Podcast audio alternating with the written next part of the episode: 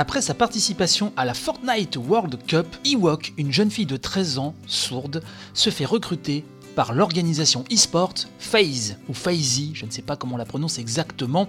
Bref, en tout cas, c'est la belle histoire que je voulais vous raconter aussi cette semaine. Et avant de continuer, euh, je sais que beaucoup ne font pas le distinguo entre sourd et malentendant. Ça m'est déjà arrivé qu'on me dise non, on ne dit pas sourd, on dit malentendant. Alors déjà, j'aimerais qu'on fasse une petite précision. En fait, sourd et malentendant, ça ne signifie pas euh, la même chose. Une personne sourde est née sans rien entendre ou alors elle a perdu son audition avant l'acquisition de la parole, hein. c'est-à-dire avant 3 ans.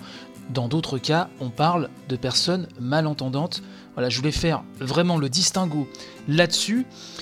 Et donc voilà, c'est la belle histoire en fait, hein, puisque l'organisation eSport Phase, hein, euh, fondée en 2010, et ça c'est Millennium qui nous raconte ça, recrute son premier membre féminin dans l'équipe Fortnite. Elle s'appelle donc Soleil Wheeler. Son pseudo c'est Ewok. C'est une jeune fille de 13 ans donc atteinte de surdité, nous dit le site. Hein.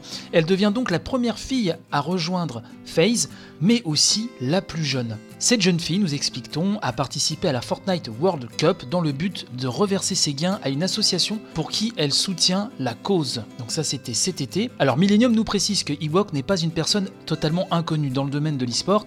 En effet, euh, nous dit-on, elle diffuse ses parties de Fortnite sur Twitch. De plus, elle a eu la chance de jouer avec les meilleurs joueurs de Fortnite tels que Ninja, Dr Lupo ou Space Lion. Alors je ne les, connais pas tous. Effectivement, c'est très certainement la même chose pour vous, mais euh, je pense que pour cette jeune fille, ça devait être vraiment quelque chose d'assez euh, incroyable de côtoyer ces stars de Fortnite qu'elle admire. Alors bien évidemment, en étant sourde, hein, Ewok doit redoubler d'efforts afin d'adapter son mode de jeu à cause donc de son handicap.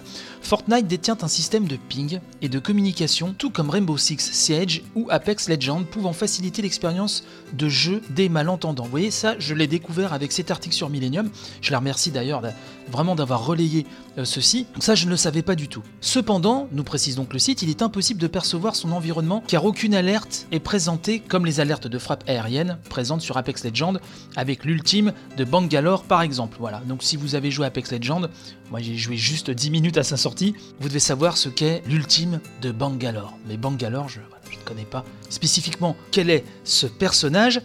Bref, euh, sur Fortnite, poursuit euh, Millennium, nous pouvons seulement voir un petit rayon de couleur montrant d'où viennent les dégâts que nous venons de subir et sa dangerosité. Il est important de faire attention à son environnement sonore afin de savoir où se trouvent les ennemis, détecter une menace, entendre le carillon d'un coffre à proximité, ainsi que les effets sonores d'une frappe aérienne nous pouvons penser que les joueurs malentendants doivent redoubler de concentration afin d'être au maximum de leur performance lors d'une confrontation avec des ennemis. L'article poursuit en nous disant les parties de FPS et notamment de Battle Royale sont épuisantes lorsque nous sommes totalement concentrés et que nous élaborons des stratégies. De ce fait, nous pouvons imaginer que cela doit être plus épuisant pour des personnes qui sont atteintes de surdité. Nous ne pouvons qu'applaudir les performances de cette joueuse et lui souhaiter le meilleur dans son futur dans l'e-sport. Et je me joins donc à ces propos euh, de Millennium.